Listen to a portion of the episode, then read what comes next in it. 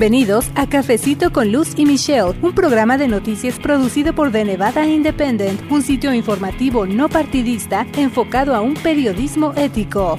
Amigos, bienvenidos al episodio número 50 de Cafecito con Luz y Michelle. Me da mucho gusto darle la bienvenida y saludarles. Mi nombre es Luz Gray, yo soy editora asociada. En esta ocasión en especial me da más gusto todavía que nos esté escuchando porque llegamos ya al episodio 50 de este podcast. Así que si nos ponemos a hacer memoria, pues ya ha pasado unos dos años desde que empezamos con este podcast y luego se convirtió en un programa de radio que actualmente se transmite por la Campesina 95 6.7 FM aquí en Las Vegas, Nevada. Y también, bueno, este podcast nosotros lo presentamos como una versión para las personas que no pueden escuchar aquí en Las Vegas esta estación de radio o que a lo mejor pues no les da tiempo, por alguna razón no pueden escuchar el programa en la radio. Para eso le estamos ofreciendo esta versión podcast, pero también le estamos dando las gracias por su apoyo constante y sobre todo por su interés en mantenerse informado acerca de lo que sucede aquí en el estado de Plata. Y bueno, esta es la segunda parte del tema que presentamos en el episodio anterior que se llamó Beca de la Oportunidad parte 1. En esta ocasión, eh, mi compañera Michelle Rindels, la otra voz de Cafecito con Luz, entrevistó allá en la capital del estado, en Carson City, al señor Rubén Murillo. Él es presidente de la Asociación Estatal de Educadores. En este episodio, pues él ofrece la perspectiva, digamos, en contra de este programa de la beca de la oportunidad, ya que en el episodio anterior le presentó eh, el punto de vista de una organización que sí está a favor de este programa. Así que para que usted tenga los dos puntos de vista y un balance en la información, es que le estamos presentando este episodio en particular. Así que le invito a escuchar la entrevista que realizó mi compañera reportera Michelle Rindels con el señor Rubén Murillo, presidente de la Asociación Estatal de Educadores. Vamos a escuchar. Hola a todos los amigos de The Nevada Independent. Estoy aquí en Carson City con Ruben Murillo. Él es presidente de la Asociación Estatal de Educadores en Nevada, también conocido como NSEA por sus siglas en inglés. Y eso es el sindicato de maestros. Sí, yo soy el presidente. Hablar primeramente sobre las becas de oportunidad, porque hemos hablado con gente que están a favor de ese proyecto. Queremos conocer un poquito de la posición en contra. NSCA eh, se opone a las becas de oportunidad y de más fondos para ese proyecto. Ah, ¿Por qué? Porque creemos que los fondos necesitan estar en las escuelas públicas. Cuando les quitan el dinero de las escuelas públicas y los ponen a las escuelas privadas, quitan recursos y fondos que necesitan las, las escuelas públicas para mantener la educación a los niños que se quedan atrás. Para ellos que no conocen ese programa, ese es fundado de donaciones de negocios y ellos pagan a organizaciones para becas y esas becas va para que los estudiantes asisten a escuelas privadas. Entonces hay, hay más de 2.000 estudiantes que están recibiendo una beca eh, va a una escuela privada a través de ese programa. Eh, el gobernador Sandoval añadió 20 millones de dólares hace dos años, pero esa cantidad de fondos va a bajar sesión legislativa si los legisladores no actúan. Uno de los argumentos de los apoyantes de esa beca dicen que sí hay cientos de estudiantes que posiblemente van a perder su beca si la legislatura no continúa ese programa. ¿Qué es la respuesta de NSC acerca de, esos cientos de estudiantes? Bueno, primero quiero decirles que no es dinero que los negocios les dan a los estudiantes. Ellos ganan un crédito de sus ingresos. Lo que pasa es, en vez de invertir ese dinero en las escuelas públicas, les dan a los niños que van a ir a las escuelas privadas. Pero lo que pasa es que lo que hizo el gobernador Sandoval fue una vez, como si se les dio los 20 millones de dólares eh, por una vez, solamente una vez, por los dos años. Luego tienen que hacer otra vez un agreement para un acuerdo, un acuerdo ah, otra vez. Pero para nosotros ese dinero nos puede ayudar a los niños que se quedan atrás en las escuelas públicas. 90% de los estudiantes van a las escuelas públicas, 10% a las escuelas privadas. Si los padres quieren ir a otra escuela, que no son eh, las escuelas tradicionales eh, públicas, pueden ir a los charter schools. También eso les ayuda a los niños. Yo también cuando fui joven, yo fui a las escuelas públicas y luego a una escuela privada. Pero mis padres y mi familia y yo trabajando en los veranos pagamos por mi escuela privada. So, yo no tengo expectación que todos los niños que pueden ir a las escuelas privadas que van con los dólares o los fondos que los eh, niños en la escuela privada necesitan.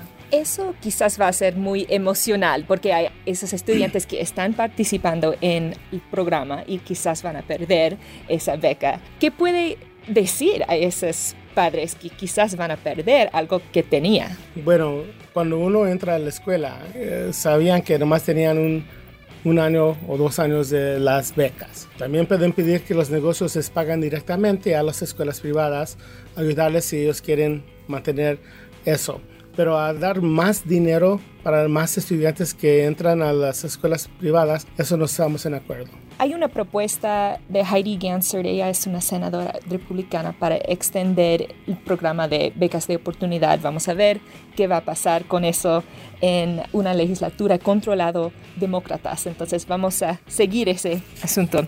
Otro tema que quiero hablar contigo es uh, de tamaños de clases. Y eso es un, un, problema en el estado de Nevada y el gobernador Sisolak prometió durante de la campaña que iba a reducir el tamaño de clases. Todavía no hemos visto fondos directamente para reducir el tamaño de clases. ¿Cree que el gobernador Sisolak necesita hacer algo más directo para hacer eso? Pues el problema es que no hay fondos en el presupuesto para hacer muchas cosas con la educación que necesitamos para hacer una buena pública educación. So, lo que va a pasar es que estamos creciendo y hay muchos niños en las clases, están creciendo mucho. Y luego la calidad de educación es más difícil para dar a los niños. Por eso también no es bueno para sacar dinero a darlos a los estudiantes privados, porque necesitamos estos recursos en las escuelas públicas para hacerlos mejor. No sé qué va a pasar con eso, pero yo sé que sin fondos en el presupuesto va a ser más difícil reducir los tamaños de las clases. Pero eso es un problema que todos los ah, maestros y los uh, necesitan clases con menores estudiantes.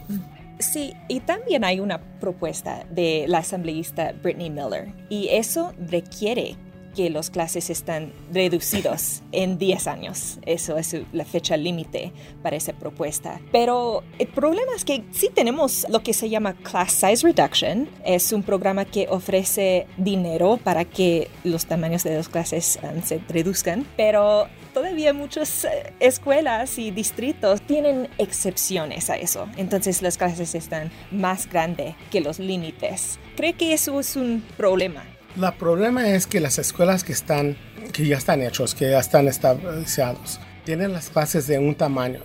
No tenemos las facilidades en donde tener classroom size reduction. Los cuartos son muy pequeños. Hace como unos 15 años que tenían classroom size reduction, como se dice. Pero lo que hicieron es pusieron dos maestros en un clase con los mismos números de estudiantes, 35, 40, cada con 20 niños pero en un clase de un tamaño. Eso nos va a trabajar. Reducir los, tamaños de las clases en 10 años es eso es una buena cosa porque les da más tiempo a las escuelas, a los condados, al Estado a buscar y hallar fondos que es necesario para reducir las clases. Y también una cosa es que la class size reduction, los fondos para reducir las clases, es solamente para grados tercer grado y, más menor, ¿sí? Y, menor, sí. En este tiempo, no sé si el kinder, pero el primer, segundo y el tercer grado. Pero hay clases en la escuela secundaria donde hay clases de 40, 50, 60 niños. Hay clases que no tienen bastante mesas para, para que se sienten. Hay estudiantes que están sentados en el piso. Pero también al mismo tiempo no hay los recursos de ah, libros o materiales para tanto niño también.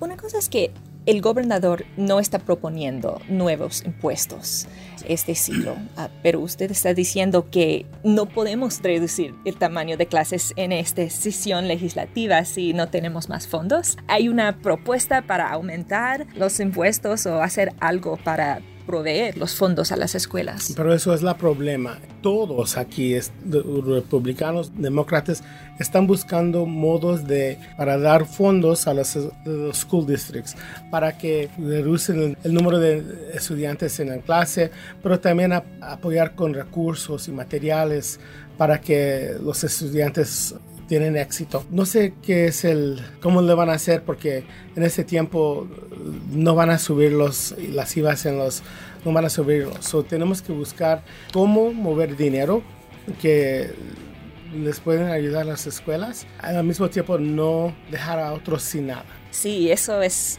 el problema es no dañar a otros distritos que están más pequeños para ayudar a otros distritos. Y, también es importante porque sabemos que en el condado de Clark y el condado de Washoe hay muchos niños que no hablan inglés, que son latinos o filipinos o de otros países que no hablan inglés.